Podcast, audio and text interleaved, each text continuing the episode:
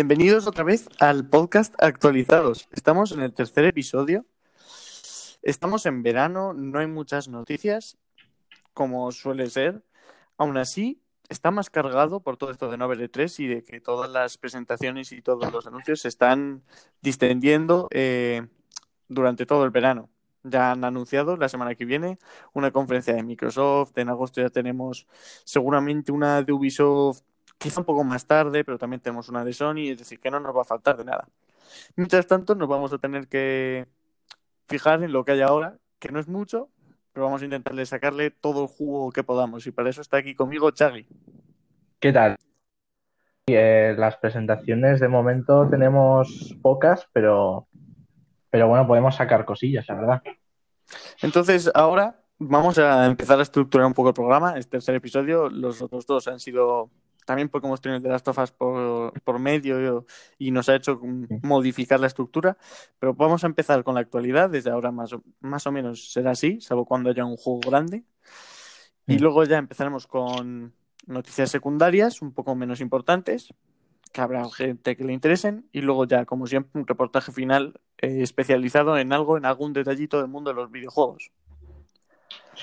Así que si os parece bien, vamos a empezar con la actualidad para nosotros hemos decidido lo más importante son los dos eventos que ha habido este fin de semana, que son el Ubisoft Forward y el y el Devolver Digital Event. Sí, bueno, se llamaba Devolver Direct para en plan una coña entre en plan Nintendo Direct, ¿sabes? cómo? quería parecerse exactamente igual. Entonces, empecemos. Empecemos con el Ubisoft Forward. Vale. Mm, no tuvimos muchos anuncios. Lo que teníamos más o menos lo sabíamos todo.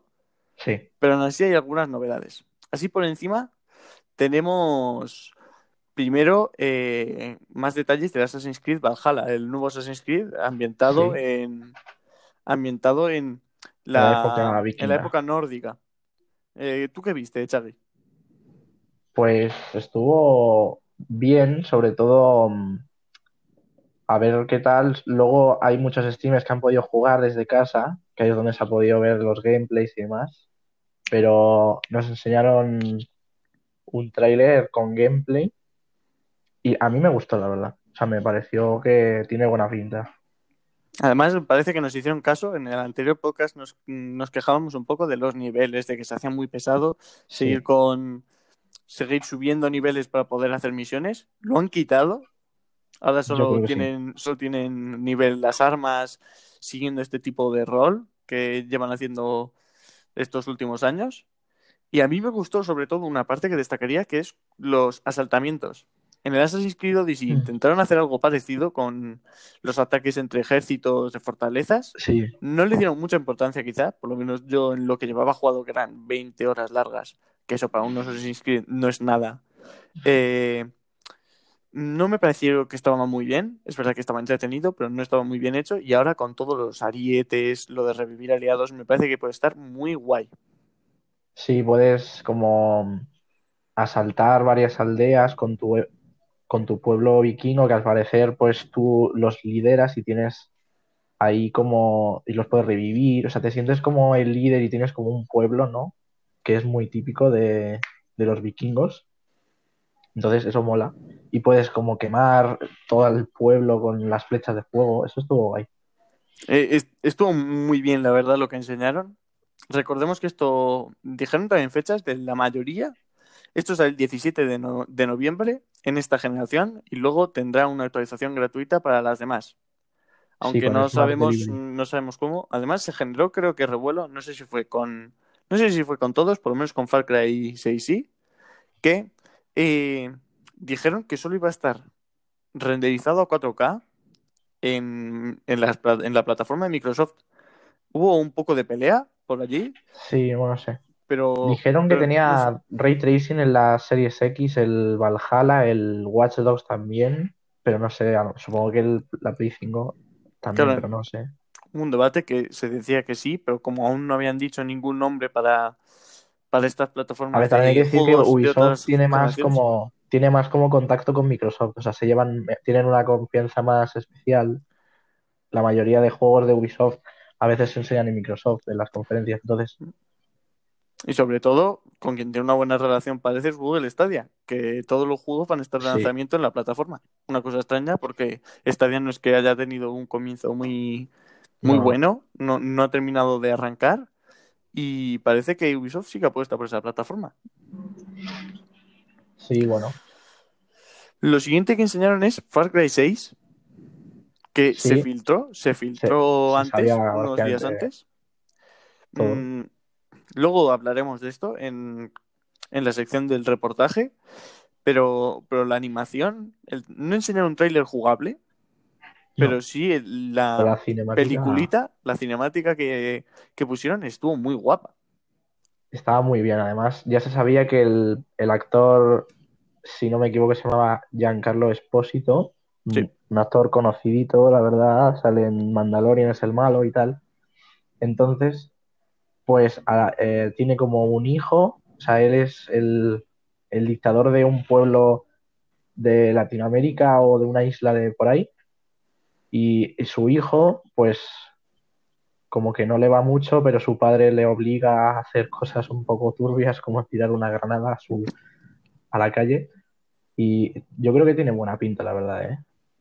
Sí, me parece que, que va a estar bien. Dijeron que va a ser como un retorno al mítico Far Cry 3, más tipo tropical y tal. Una cosa importante que nos hemos saltado de Assassin's Creed Valhalla también es que lo- Sí. el protagonista sí va a poder ser hombre o mujer. El niño podrá ser hombre o mujer. Sí, Esto es una técnica que llevo utilizando en los últimos juegos sí. en Ubisoft en general. Eh, y no me disgusta, la verdad. Me parece que, Ya, me, que me tiene igual, las ¿sabes? variantes dan, pero que realmente da igual.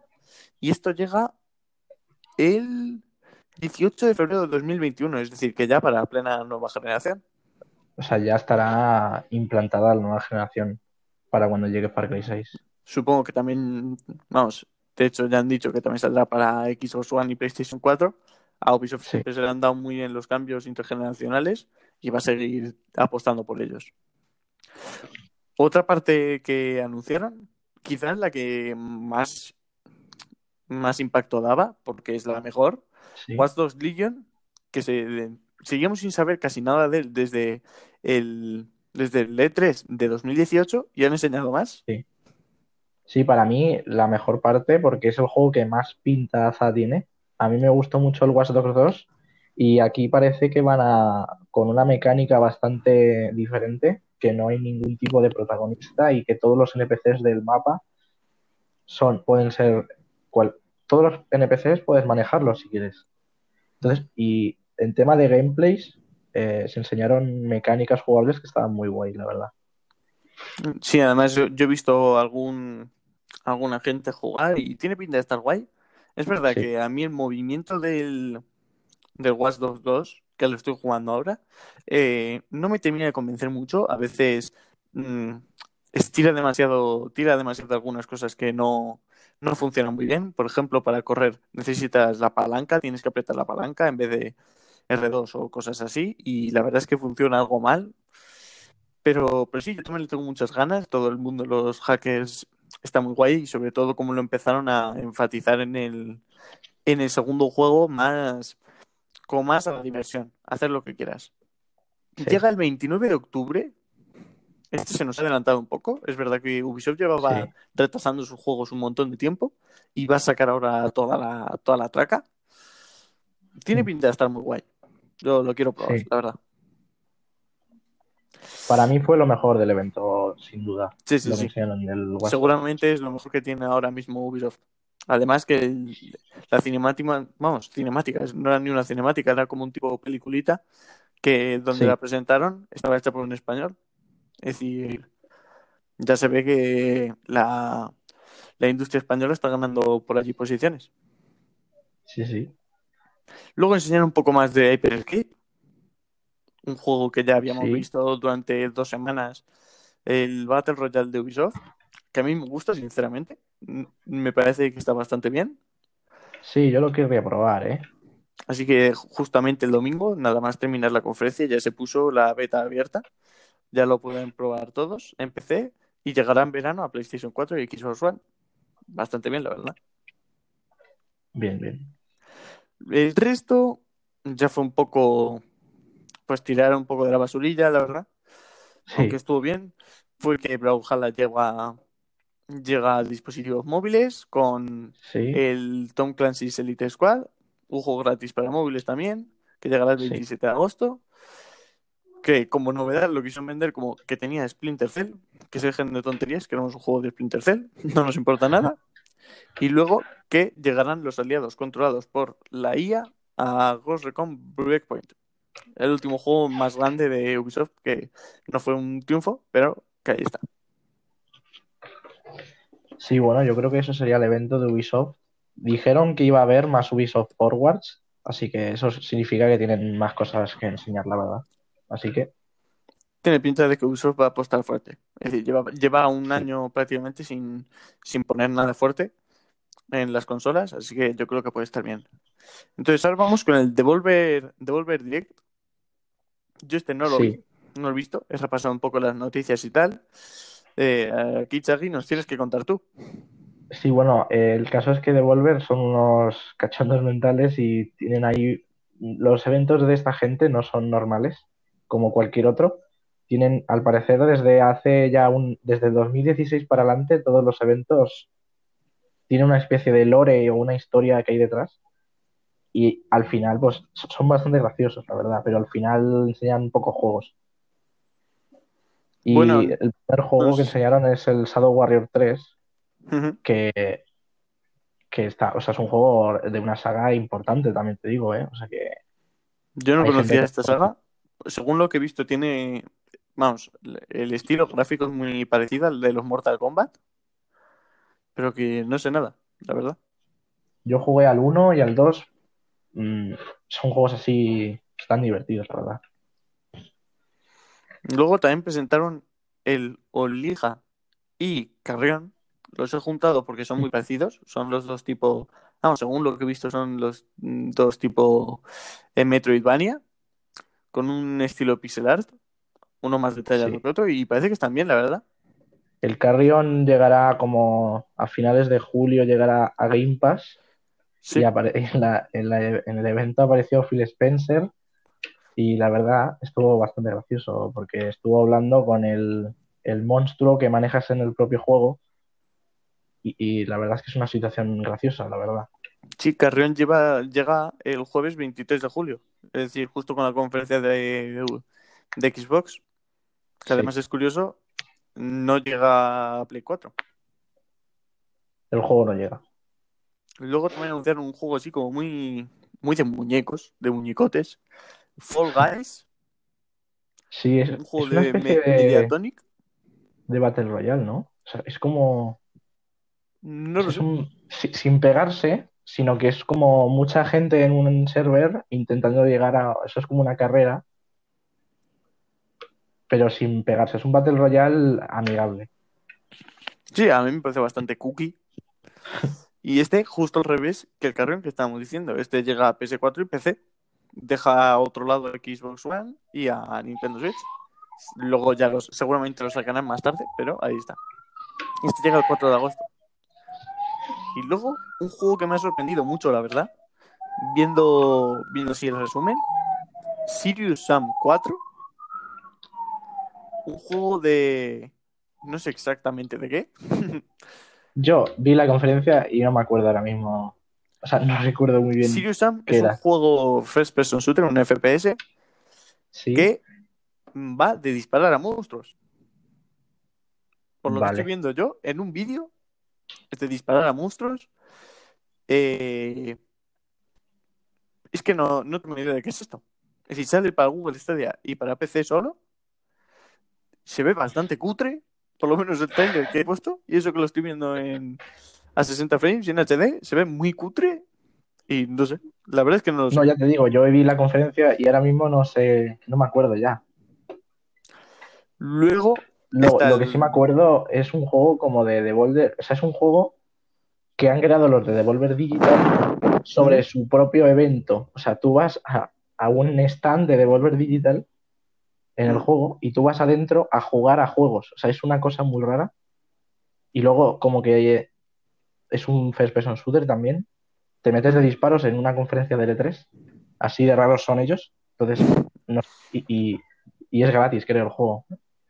En Steam te lo bajas ahí. Sí, sí, sí. Lo estoy viendo ahora. Devolverland Expo se llama. Eso. Sí. Luego, aparte, pusieron Blightbound, un juego, un juego parecido a Diablo, una cosa muy extraña, un scroll lateral, pero a la vez Sí. tridimensional, muy extraño, pero que tiene pinta de estar guay, es dibujado cartoon, y luego está Wild West. No sé si te acuerdas este. Va a ser un va a ser un simulador inmersivo de los creadores de Dishonored y Prey. Tendrá distintos personajes, mm, no sé, está, está guay. La verdad me gusta, me, gusta la ambientación. Este Sí, también bueno, es eh, tipo Diablo. Al final de la conferencia lo que lo que llamó la atención es pues eso, eh, la historia que hay detrás eh, y el cachondeo que hay entre todos.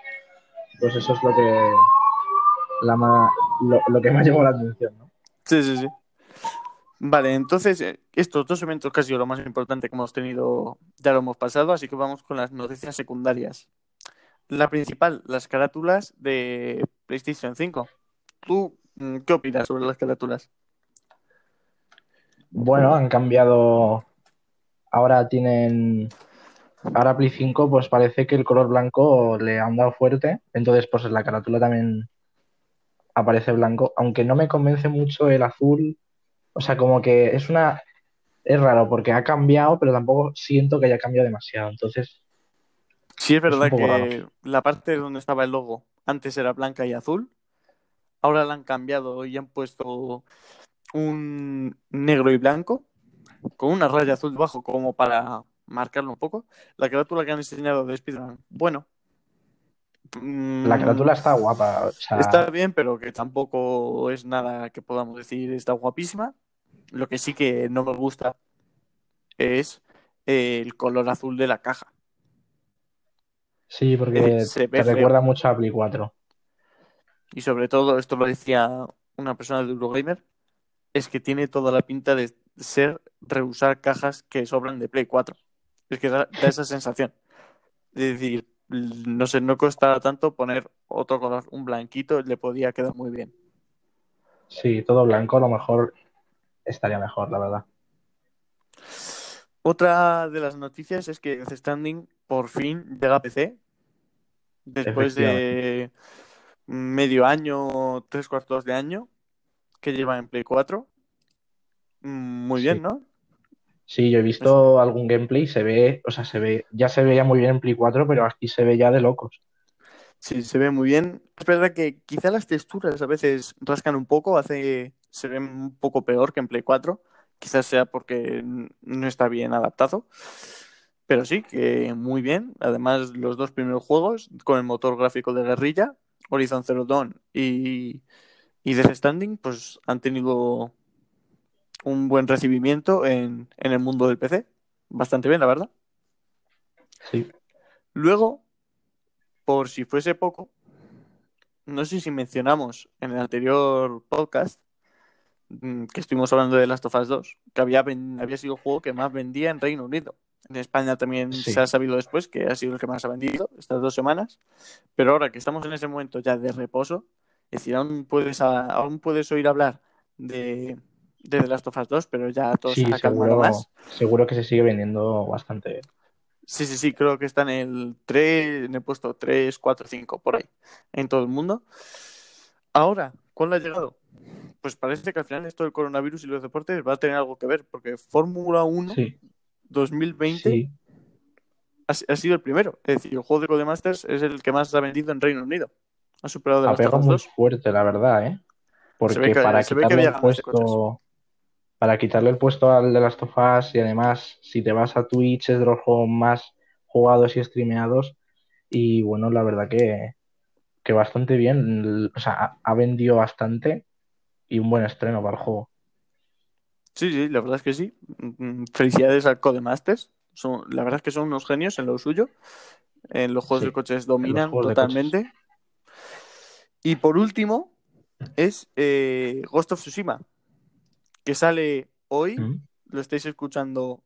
Claro, lo estaréis escuchando esto un viernes. Nosotros estamos grabando el jueves. Sale hoy y que ha conseguido en la página Famitsu, la página de videojuegos más importante en Japón, ha conseguido un 10 de, eh, un 10 de 10, que para ellos es un 40 de 40. Bastante bien, la Sí. verdad. Sí, bueno, el of Tsushima al final, el de Last of Us 2 al final no es el último exclusivo de la generación, es el of Tsushima es el final de Play 4 y contra eh, menos quedaba de tiempo para que saliera, le íbamos pillando más ganas y la verdad es que parecía que iba a estar mejor. Y bueno, pues al final parece que es un juego que, que merece la compra y tal. Así que La verdad es que en un mes mmm, Sony ha hecho todo el año, prácticamente. Con Sí, Last sí. of Us Parte 2 y con Ghost of Tsushima. Cabe destacar que es, creo, el tercer juego occidental, solamente occidental, que gana este puesto. sí, Y también destacar que ya lo han dicho muchas veces, el estudio Sucker Punch ha dicho que se ha centrado en esa estética más japonesa feudal, pero que eh, la idea del personaje que han sacado es totalmente occidental. Es decir, que realmente lo más japonés es el, es el ambiente que hay. Entonces me parece, extraño que haya sacado un 40, pero oye, a lo mejor sí que puede ser un buen candidato a los, a los GOTY de este año. Me ha sorprendido, Sí. la verdad. Me ha sorprendido mucho. Mm, Vamos a lanzar con el Ghost of Tsushima a la campaña que está haciendo Sony. Ya lo hizo con The Last of Us Parte 2 y vamos, y ayer también lo hicieron con eh, un tipo de espectáculo sobre Ghost of Tsushima. Lo hacen en el canal de YouTube, lo habéis tenido en directo. Bastante bien, la verdad, me gusta de Sony lo cómo cuida los juegos. sí. O sea, se nota que Sony cada exclusivo lo trata con muchísimo mimo y cada vez que sale uno es un evento muy importante. O sea, cada vez que sale un exclusivo es un día a recordar en Sony. Y Sí. los trata muy bien. Además de que dedican un montón de dinero en publicidad, esto es Sí. sabido por todos. Mm, Lo ponen en, en las paradas de autobús, en el metro. La verdad es que se gastan un montón de pasta. Y lo Mm. querían hacer con algo más reseñable, que es todo el movimiento de publicidad que está haciendo Ubisoft sobre sus juegos. Porque últimamente te metes en Twitch y todos están jugando a Hyper Escape. Y si te metes en YouTube, Sí. están todos probando Watch Dogs Legions, todos los streamers y youtubers más famosos. Mm, la verdad, buena técnica de Ubisoft. Parece que se está dando cuenta de que a lo mejor, sobre todo ahora que no se puede salir a la calle, es mejor optar por este tipo de publicidad, como más abierta, más, más dejando probar a la gente. Mm, Le está yendo bien, la verdad. A mí me ha llamado la Sí. atención, entonces, tan mala no Es puede una ser. buena, es una buena manera de publicidad porque al final esta gente, los streamers, los youtubers mueven mucha gente. Entonces, si tú contratas, si tú tienes un trato con un streamer o youtuber conocido y le dices que juega un juego, muchísima gente va a ver el juego y incluso puede hacer, puedes, eh, puede hacer que juegue, que compre el juego esa, esa persona ya viendo ese vídeo. Entonces es una manera bastante, bastante útil para vender el juego. Sí, sí. Y ya por último, vamos a acabar con el reportaje. Este programa va a ser un poco más corto, porque, como ya sabéis, es que no hay tantas noticias como otros días. Es lo que hay. Seguramente la semana que viene, o sea, de esta, o sea, de esta longitud, o sea, más corto, pues va a ser un monólogo. Seguramente esté yo solo contra el mundo. Es vacaciones, así que es lo que toca. Para finalizar, el otro día hicimos un reportaje sobre secundarias. Hoy toca un reportaje sobre filtraciones. ¿A Sí. qué viene todo esto? Ya lo hemos dicho antes, el Far Cry 6 ya se, ya se filtró antes de que saliese el evento.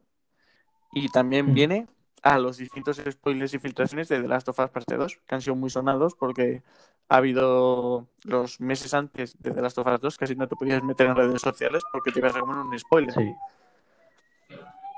Es decir, sí, ¿cuál es tu opinión sobre las filtraciones? Las filtraciones joden un poco, ¿no? O sea, realmente en el evento de Ubisoft, la primera vez que se iba a ver el Far Cry 6 iba a ser en el evento, entonces pierde un poco la gracia, no te vas, no, no puedes sorprenderte con Far Cry 6, o sea, porque al final te has enterado de, de otra manera por las redes sociales. Entonces, pues eso sí que jode un poco la sorpresilla. Sí, es verdad que últimamente lo de las filtraciones, desgraciadamente, eh, se está volviendo muy repetitivo, porque cada dos por tres que hay un lanzamiento grande, cae una filtración. Sobre todo a mí me apenaba por The Last of Us Parte 2. Sí, porque creo que jode un poco al juego, la verdad.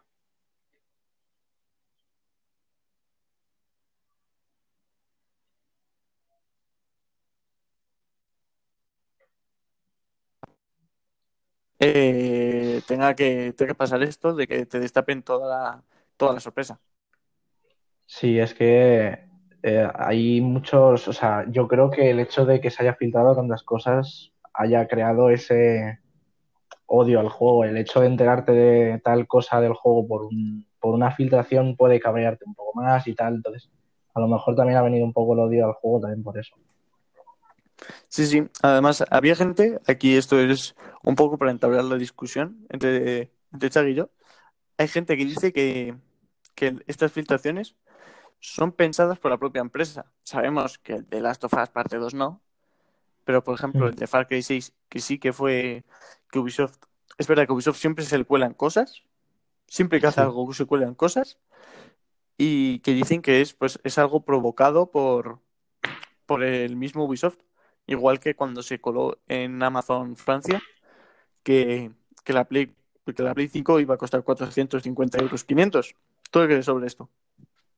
Hombre, mm, en sí datos y...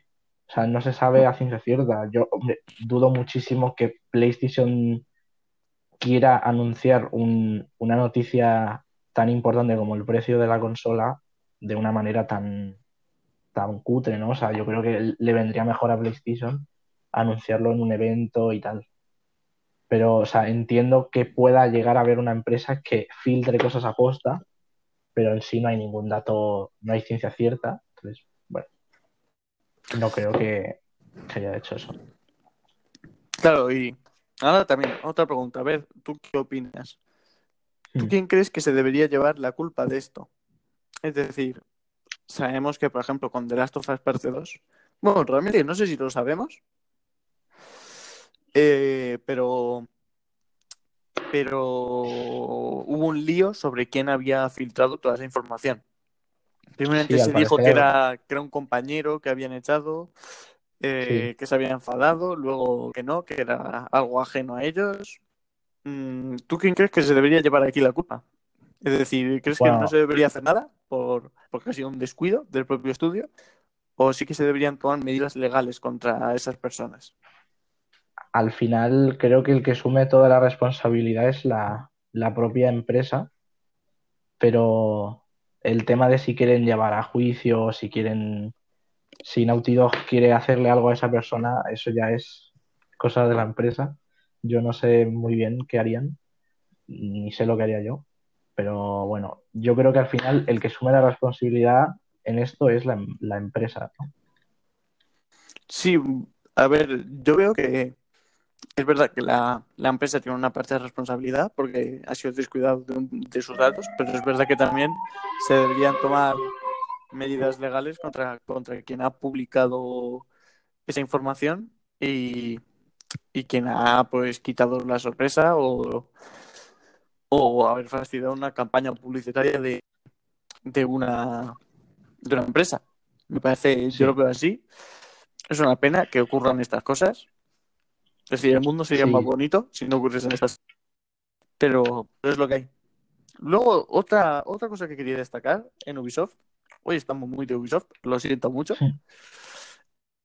ha sido que este fin de semana, el anterior y, uno, y una semana o dos atrás, han estado sí, despidiendo a un montón de gente por, por temas de abuso.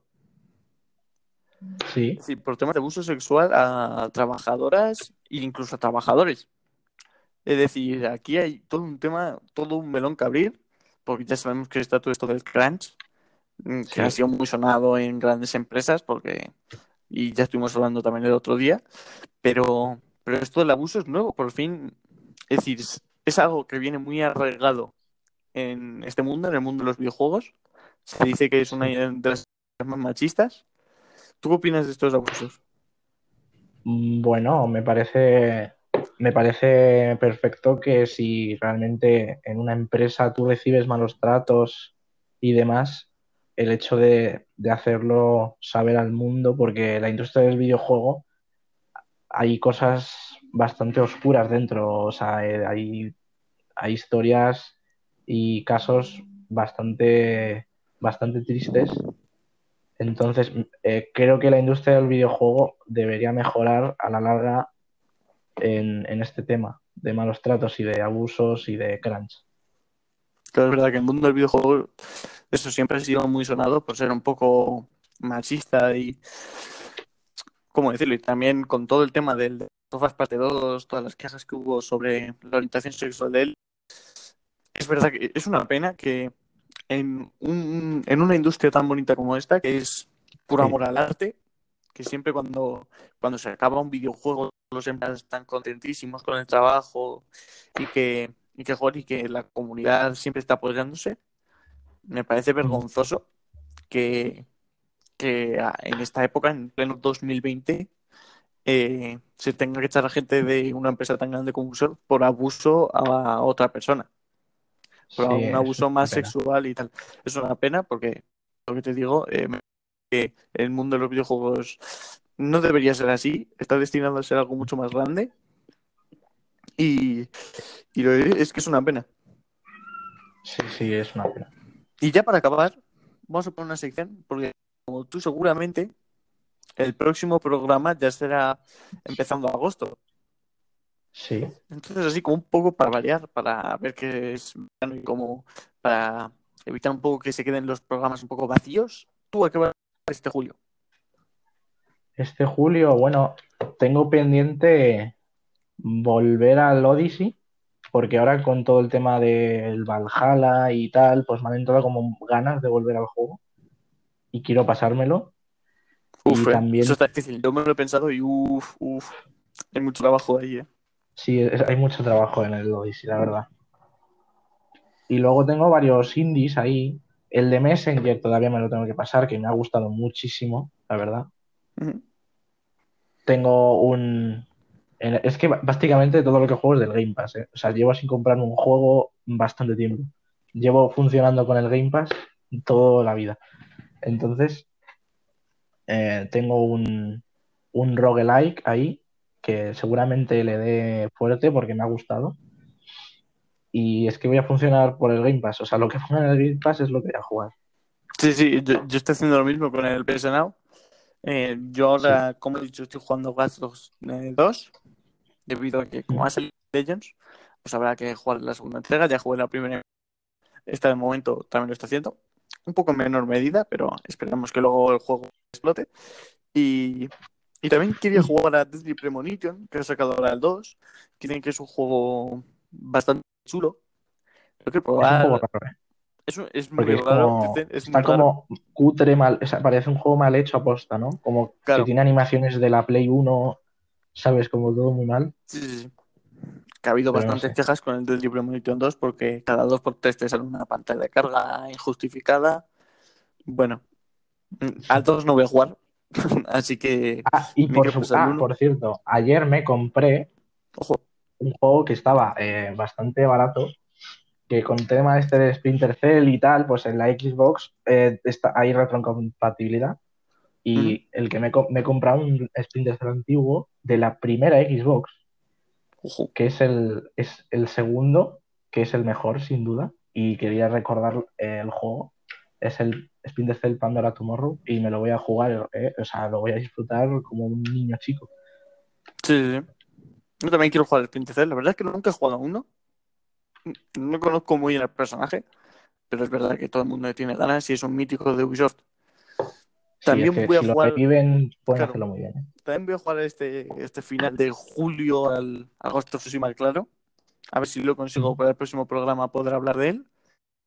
Y y en julio, poco más. Ya Agosto sí que está mucho más vacío. No tenemos The Last of Us, no tenemos Ghost of Tsushima.